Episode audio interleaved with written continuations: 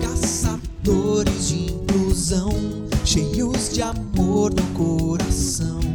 Juntos vamos aprender a inclusão promover. Vem com a gente se inspirar. Caçadores de. Olá pessoal, eu sou a Cristina. E eu sou o Felipe. No episódio anterior, começamos a falar sobre a linguagem brasileira de sinais. Também trouxemos um convidado, um dos intérpretes de Libras do nosso campus, Campus Araranguá. Tivemos um bate-papo super legal com ele sobre a atuação dos intérpretes de Libras na educação profissional. Se você perdeu esse episódio, não deixe de ouvi-lo. No episódio de hoje falaremos sobre a dinâmica do campus Palhoça Bilingue do IFSC e sua importância para a inclusão de surdos e integração de ouvintes. E também teremos não só uma, mas duas convidadas. Vem com a gente!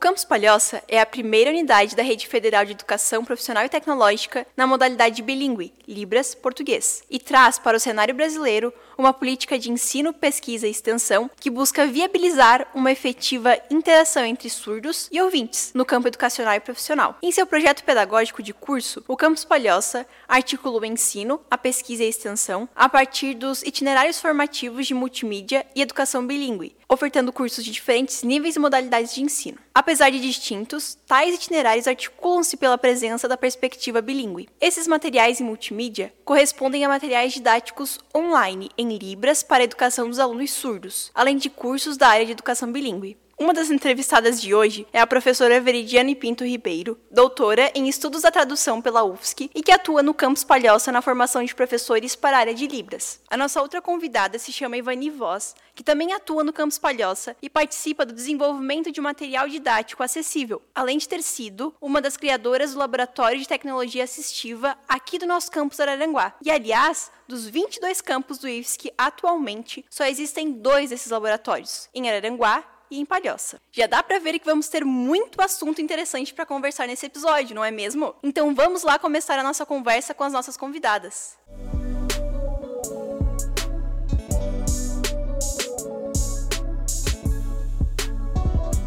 Vamos começar falando sobre a formação de professores para trabalhar na área de Libras. Nossa convidada Veridiane atua nessa área no campus Palhoça, como já citamos anteriormente. Ela vai falar um pouco para a gente sobre os principais pontos dessa área de atuação. Para iniciar, Veridiane falou sobre o que a motivou seguir nessa carreira. Eu nasci no meio de pessoas surdas, eu tenho pessoas surdas na minha família e sempre me instigou bastante essa questão da forma como eles se comunicavam, né, as, pessoas da minha família, como naquela época não, não tinha língua de sinais, mas existia uma língua gestual, eu achava muito interessante. Eu comecei a fazer trabalho voluntário na escola para surdos que tem na minha, na minha cidade, na cidade de onde eu nasci, no Paraná. E isso uh, me deixou bastante curiosa, interessada em aprender um pouco mais. Eu acabei então seguindo essa carreira na, na educação de surdos. Eu fiz faculdade de letras português com o objetivo de ensinar português para os surdos. Né?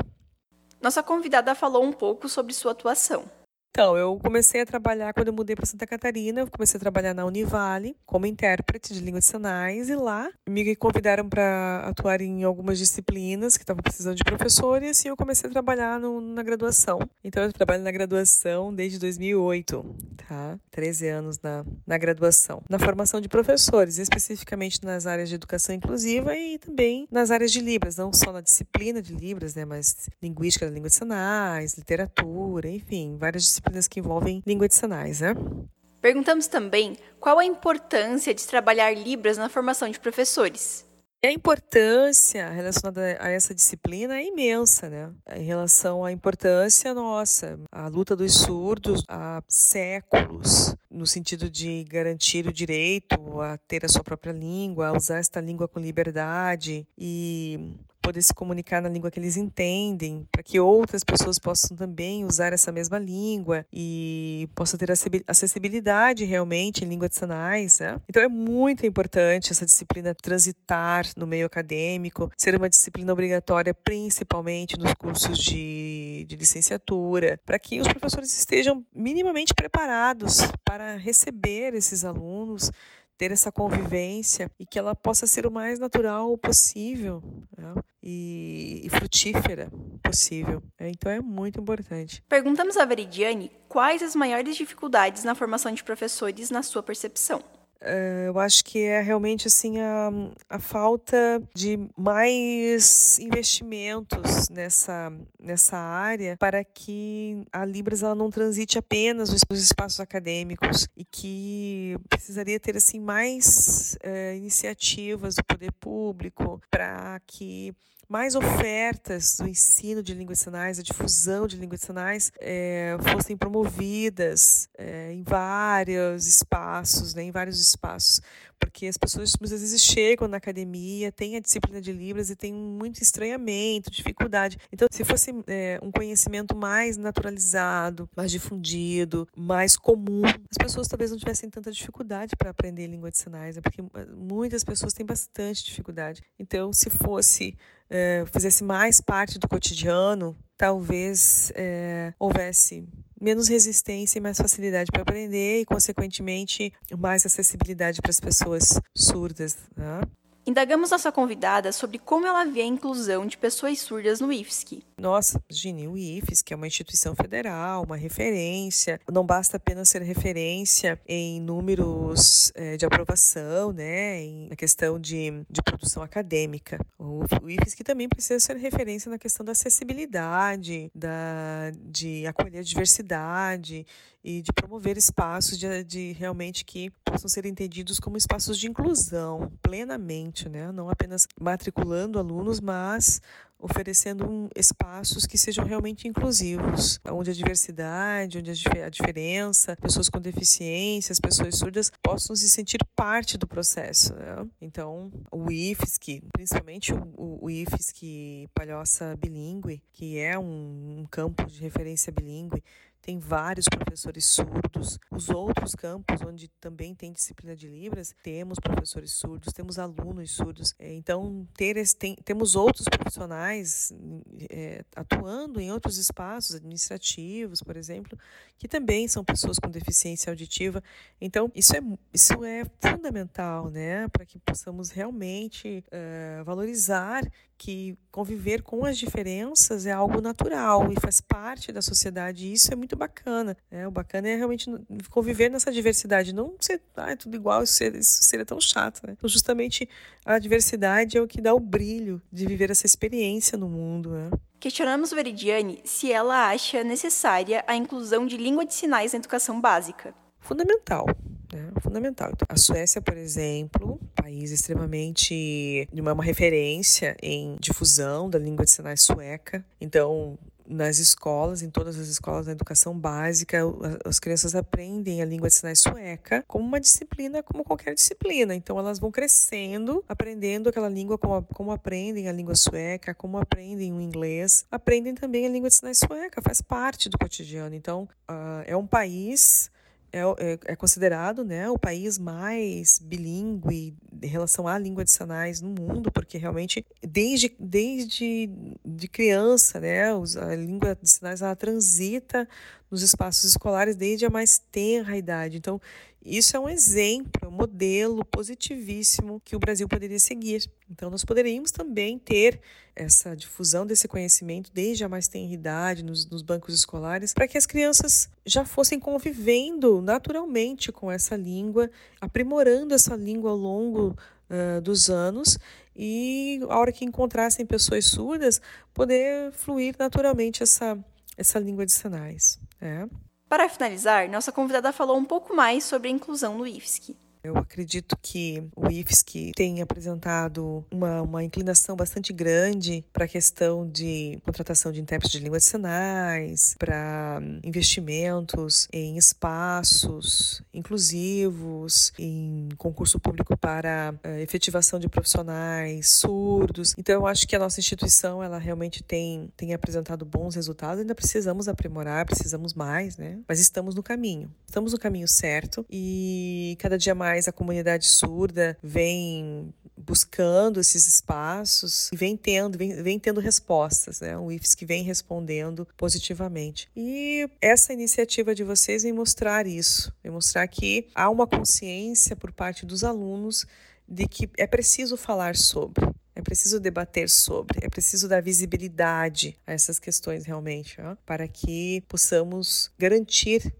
que a nossa sociedade veja na inclusão, na integração, na convivência com as diferenças, né? e com essa diferença linguística que é a língua de sinais, uma riqueza cultural, né? Para além de um direito, também uma riqueza cultural.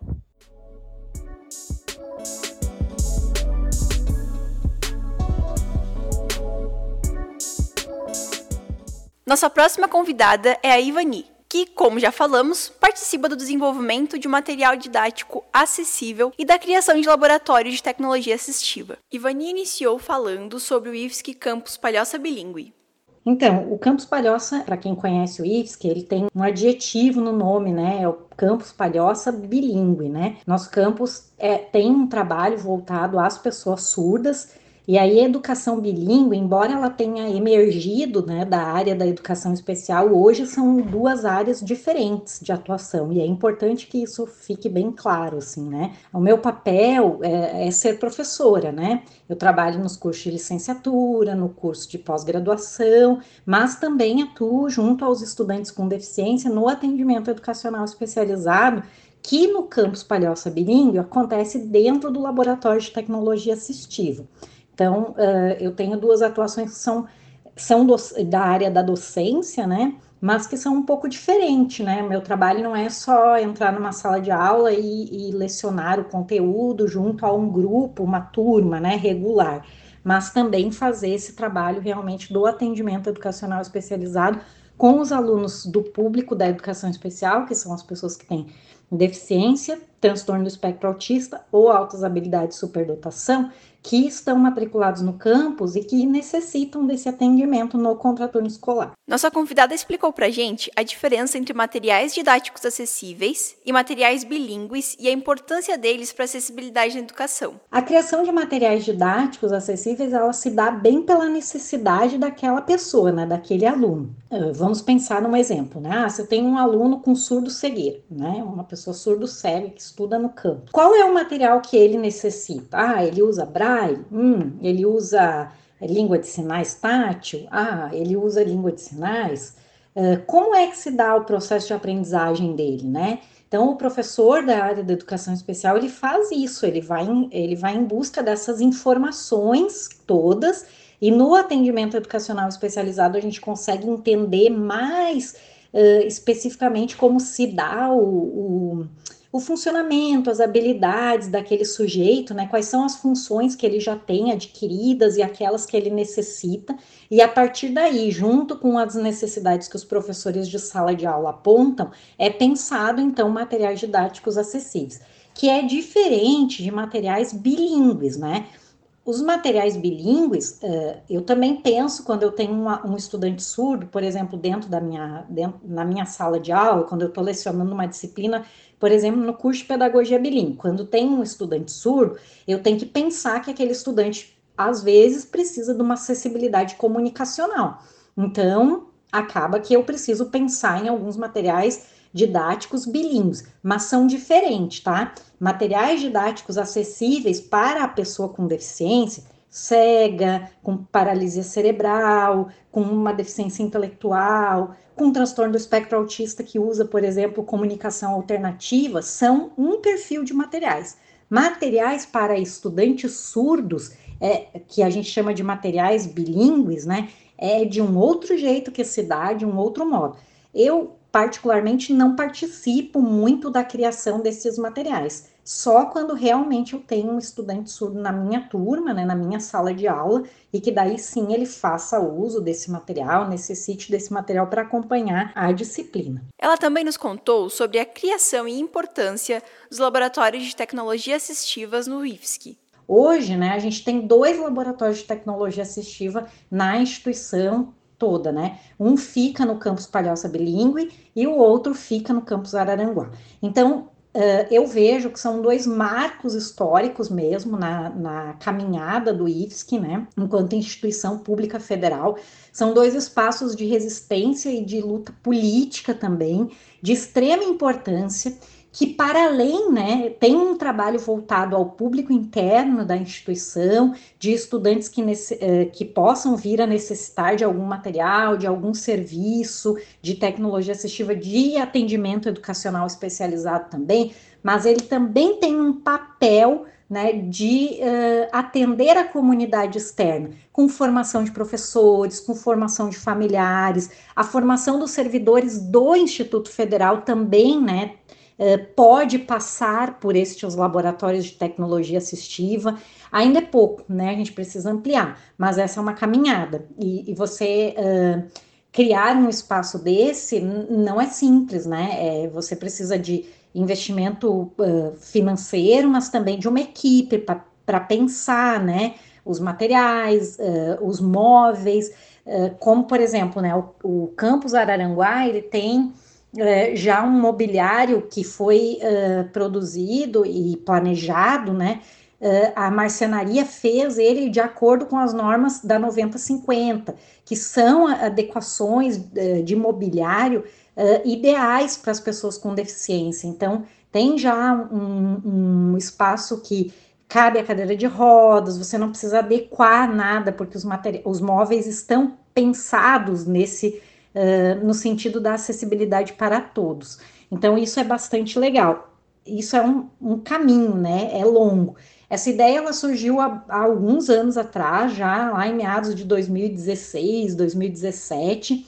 Uh, e por que que surgiu, né? Porque nós, dos institutos federais no Brasil, nós não somos contemplados, por sermos né, uh, ligados à CETEC, lá dentro do MEC, no Ministério da Educação, nós uh, não tínhamos, não temos, né? Não tínhamos e não temos ainda direito nem à implementação das salas de recursos multifuncionais, que foi um programa de governo que existiu no Brasil e que mobiliou, né, e equipou com recursos de tecnologia assistiva as escolas públicas uh, municipais e estaduais do Brasil inteiro, um programa excelente. Hoje ele não existe mais, mas ele foi um programa que alavancou a, a área de tecnologia assistiva no Brasil, né?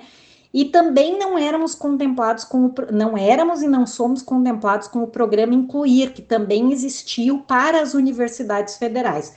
Então, resumindo, a gente não era contemplado com nenhum programa federal de apoio, de fomento a, a criação de espaços destinados, então, à pessoa com ao atendimento à pessoa com deficiência, com transtorno do espectro autista e altas habilidades de superdotação.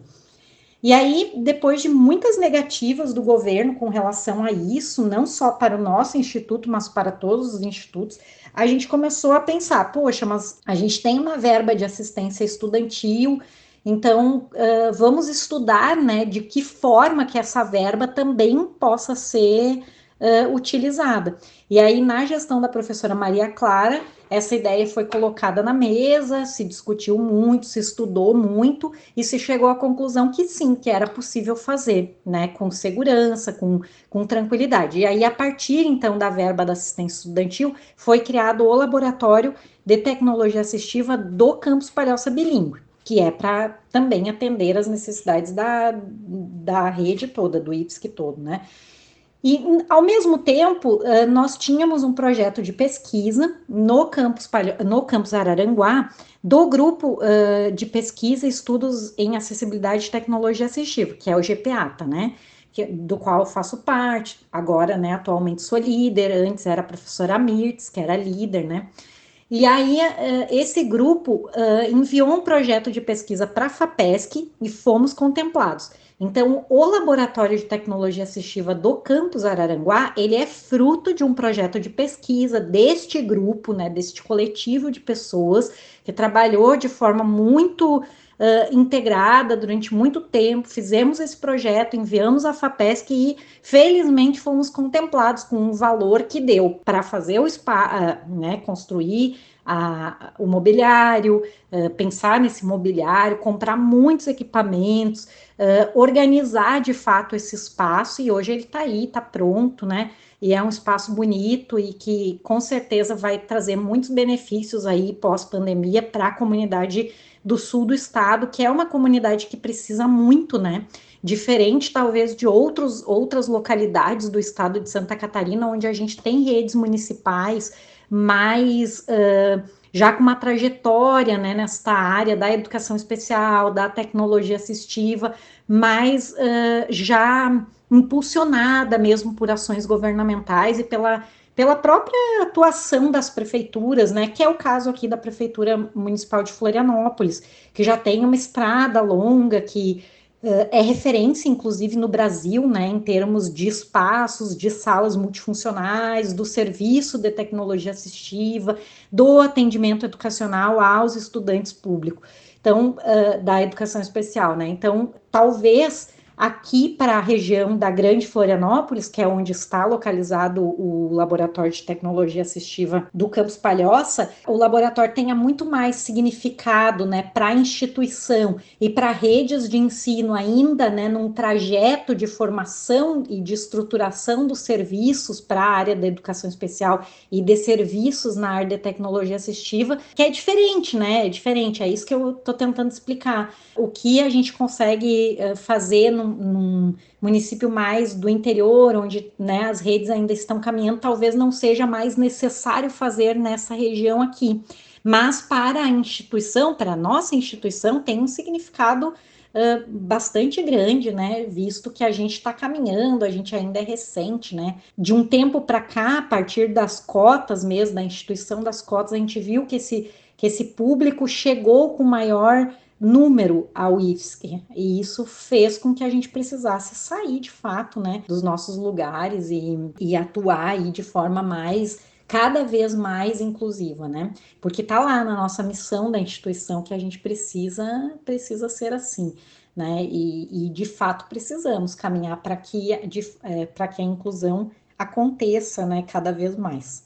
Ivani nos contou também sobre as dificuldades enfrentadas para que a educação inclusiva possa acontecer. Eu acho que as dificuldades são sempre financeiras, né? Uh, a gente enfrenta no Brasil, uh, já de uns anos para cá, muito corte orçamentário, o que reflete também né, nesta área. E hoje a gente tem que pensar assim que para você manter, para você ter e para você manter um laboratório de tecnologia assistiva, você precisa você precisa estar se inovando, né? É, recursos de tecnologia assistiva surgem a todo momento na, no mercado, é, são caros, né? São caros, a gente tem que reconhecer que são equipamentos, na grande maioria, caros e que não significa que ter ali no laboratório de tecnologia assistiva vai atender às necessidades de todos aqueles estudantes. Então, muitas vezes acontece que a gente tem uma série de recursos de tecnologia assistiva e chega um estudante com um perfil, né, que ele necessita de algo que você não tem. Então, o papel desse laboratório também é, é pensar né, na usabilidade, na, mas daqueles recursos que estão ali disponíveis mas também pensar na confecção, na customização né, de recursos que possam atender a necessidade particular daquele indivíduo. Só que quem é que vai me dizer isso é aquela própria pessoa, né? Não sou eu, não sou eu, Ivani, que vou dizer, olha, você vai usar um, um caderno com a pauta assim, ou você vai usar um engrossador de lápis assim, porque é o que eu tenho. Não, né? É um trabalho que tem que ser construído uh, de modo coletivo. E o um dos protagonistas o protagonista, né, melhor dizendo, o protagonista desse processo é a pessoa com deficiência, é o usuário final do recurso de tecnologia assistiva. Se ele não participa, se ele não está junto pensando qual é o objetivo que ele quer alcançar, o por que, que ele está dizendo que ele precisa um recurso que traga aquela funcionalidade, aquela ação em sala de aula, ou no intervalo, ou quando sai para uma saída técnica, não tem sentido nenhum. Então, a dificuldade também para além da, uh, do financeiro, né, de, de, adquirir alguns itens, uh, é que as pessoas tenham formação, capacitação, né, para uh, quem atua nos laboratórios, né, para pensar na customização, para pensar nesse processo. Hoje a gente tem no Brasil o que eu considero Uh, o melhor fluxograma assim para participação da pessoa com deficiência é o fluxograma de Berch, né, que uh, é oriundo da, da tese, da, da dissertação da, da professora Rita Berch, e, e, que a gente tem aí disponível, está na literatura, né? Mas você saber aplicar ele, você ter tempo para aplicar, leva muito, leva-se muito tempo para você chegar num denominador comum, para você escolher o melhor recurso, customizar ele, capacitar as pessoas que estão no, no entorno, né, desse, dessa pessoa com deficiência. Por exemplo, não, não basta eu, eu e a pessoa com deficiência ali dentro do laboratório de tecnologia assistiva, nós dois. Ah, então tá. Então você quer escrever, vamos pensar né, num, num engrossador, num, num, uh, num, num, recurso que possa segurar o lápis na sua mão. Tá, mas depois essa pessoa sai com esse recurso para fora né, do laboratório. Ele vai para a sala de aula, ele vai para a casa dele, ele vai circular na sociedade. Se as pessoas não conhecem, se as pessoas não sabem para que ele usa aquilo, talvez aquilo não vá fazer um sentido, aquele recurso não vá fazer sentido. Então, precisa ter a capacitação das pessoas também. Então, o fluxograma de Berch ele propõe várias etapas, sempre, todas elas têm a participação do usuário final, que é a pessoa com deficiência, mas também tem a, tem a, necessidade de capacitar tanto esta pessoa para que ela saiba dizer sobre a sua real necessidade, né, sobre aquela função que ela quer poder exercer, e também as pessoas que estão no entorno, né? Vão, eu vou dar um exemplo um pouco mais concreto, assim, mais fácil de entender. Uh, por exemplo, um usuário de comunicação alternativa, né? Ah, ele vem no laboratório, a gente tem alguns programas, né, alguns aplicativos, a gente monta pranchas de comunicação, a gente se comunica muito bem, eu e ele, utilizando aquele recurso, eu entendo o que ele quer me dizer, ele consegue ali, né, dizer várias coisas e, e, e me eh, conversar de fato comigo através desse recurso. Eu tenho pranchas impressas, eu tenho outros recursos que vão ajudando, né, compondo esse arcabouço de recursos que ele necessita para se comunicar. Mas se eu não levar lá na casa dele, se eu não conseguir fazer com que a família entenda o funcionamento, eh, que na sala de aula os colegas entendam, que os professores entendam, que ele possa fazer uso daquele recurso quando ele vai à padaria, quando ele vai ao médico, quando ele vai a qualquer lugar, aquilo deixa de ser um recurso de fato uh, que esteja atendendo a necessidade de comunicação dele né? Então, a tecnologia assistiva é sim, né, do protagonismo da pessoa com deficiência, e para isso as pessoas com deficiência também precisam ter capacitação, né? Precisam, não aquela capacitação, aquele curso, né? Nós não vamos fazer um curso para que a pessoa com deficiência se capacite para saber dizer qual é a tecnologia assistiva que ela precisa. Não, não é isso, né?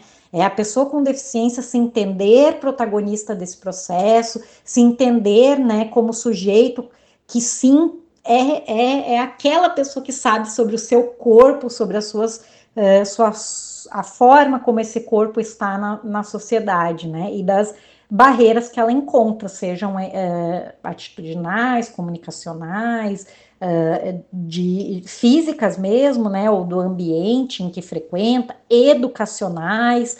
Né? Quando essa pessoa passa a se reconhecer de fato, uh, saber dela, saber indicar isso, fica flui muito mais. E aí nós servimos como a ponte mesmo, né?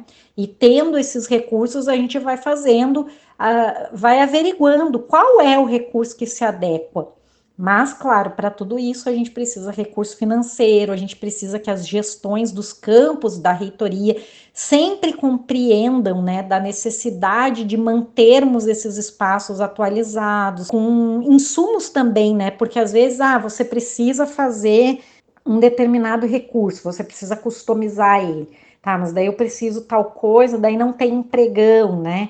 Ah, mas como que faz para conseguir? Então, assim, que a gente tenha também uh, editais de projetos dentro da instituição com destinados à pesquisa em tecnologia assistiva, em acessibilidade educacional, em DUA, né, no desenho universal da aprendizagem, com propostas nesse cunho e que sejam editais uh, com fomento, uh, com valor, né, assim, que contemple a necessidade desse perfil de projetos. Né? A gente sempre acaba disputando os, os projetos que têm uh, de ampla concorrência, com outros projetos, de outros cunhos, né?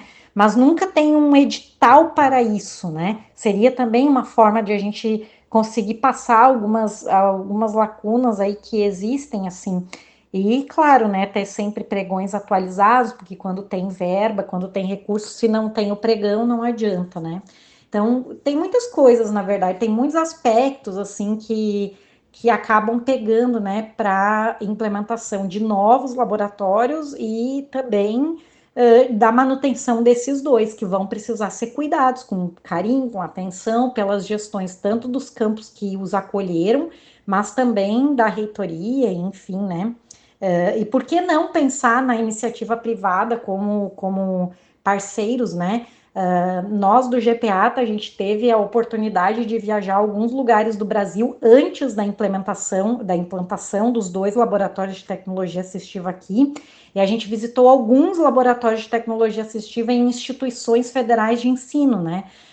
Estaduais também, porque a gente foi a, a Belém do Pará e lá era uma universidade estadual que, que, que tinha esse espaço.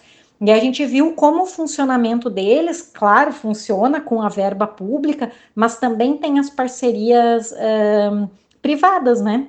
E de, de incentivo à pesquisa, enfim, de desenvolvimento, e isso é bastante importante, bastante interessante.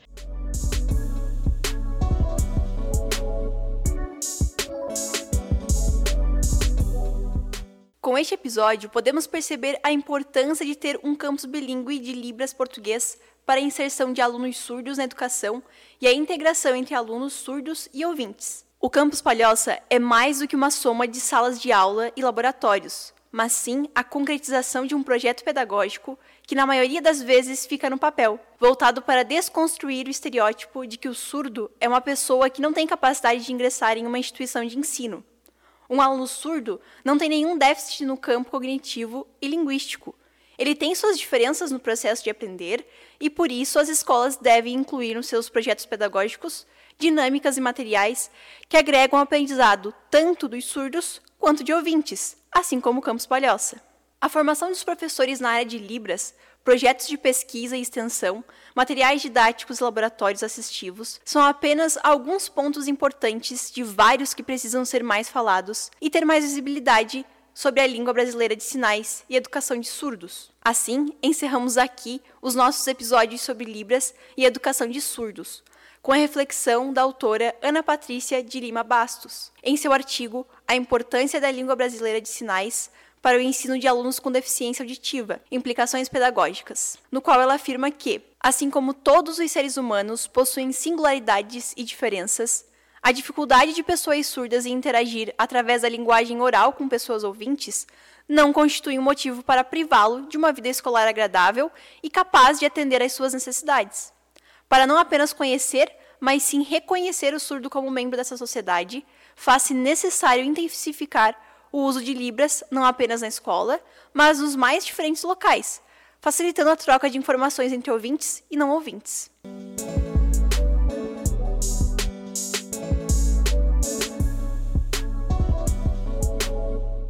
E esse foi o episódio de hoje. Esperamos que tenham gostado. Compartilhe com seus amigos esse podcast e também nos sigam no Instagram, Caçadores de Inclusão. E se prepare para o nosso próximo episódio, que será sobre o transtorno de espectro autista. Até o próximo episódio! Caçadores de inclusão, cheios de amor no coração. Juntos vamos aprender promover. Vem com a gente se inspirar, caçadores de inclusão.